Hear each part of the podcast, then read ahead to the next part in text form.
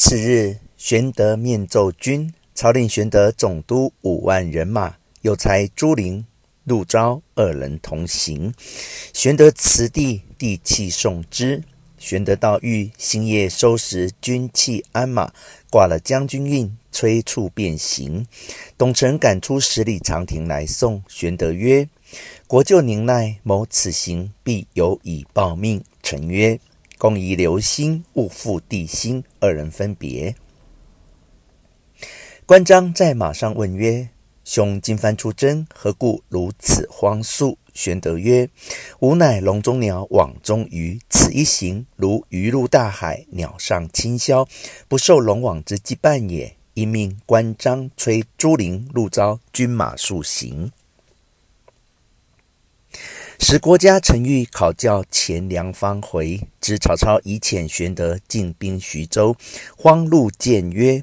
丞相何故令刘备督军？操曰：“欲结袁术耳。”陈玉曰：“昔刘备为豫州牧时，某等请杀之，丞相不听。今日又与之兵，此放龙入海，纵虎归山也。后欲制之，岂可得乎？”郭嘉曰。丞相纵不杀备，亦不当使之去。古人云：“一日中敌，万世之患。”望丞相察之。操然其言，遂令许褚将兵五百前往，勿要追玄德转来。许褚应诺而去。却说玄德正行之间，只见后面城头骤起，谓关张曰：“此必曹兵追至也。”遂下了营寨，令关张各执军器立于两边。许褚至，见严兵整甲，乃下马入营见玄德。玄德曰：“公来此何干？”褚曰：“奉丞相命，特请将军回去，别有商议。”玄德曰：“将在外，君命有所不受。吾面过君，又蒙丞相君语，今别无他意，公可速回，为我禀赋丞相。”许褚寻思，丞相与他一向交好，今番又不曾叫我来厮杀，只得将他言语回复，令后裁夺便了。遂辞了玄德，领兵而回。回见曹操，备述玄德之言，操犹豫未决。陈玉、郭嘉曰：“备不肯回兵，可知其心变。”操曰：“我有朱灵、陆昭二人在彼，料玄德未必敢心变。况我既遣之，何可复悔？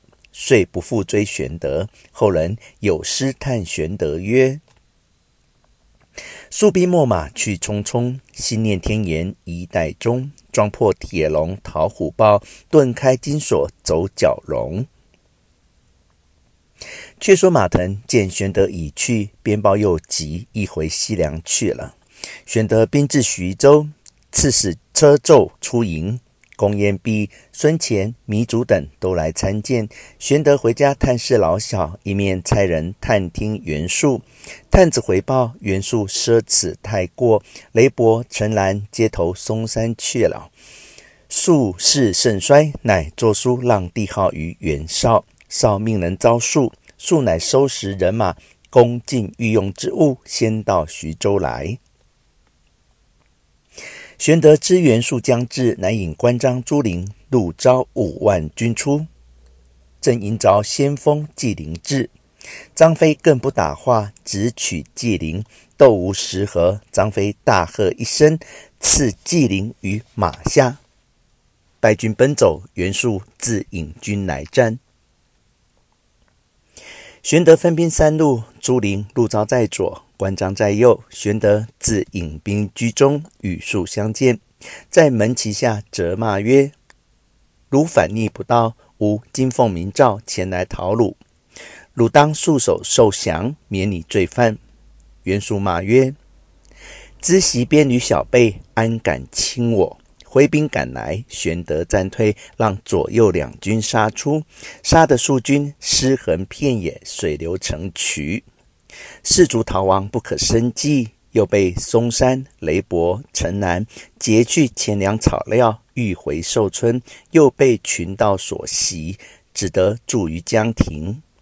只有一千余众，皆老弱之辈，实当甚属，粮食尽绝，只剩麦三十斛，分派军士。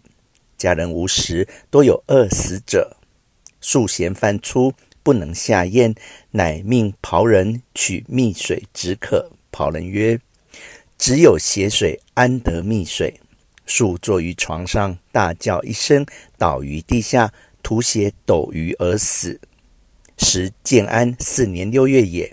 后人有诗曰：“汉末刀兵起四方，无端袁术太猖狂。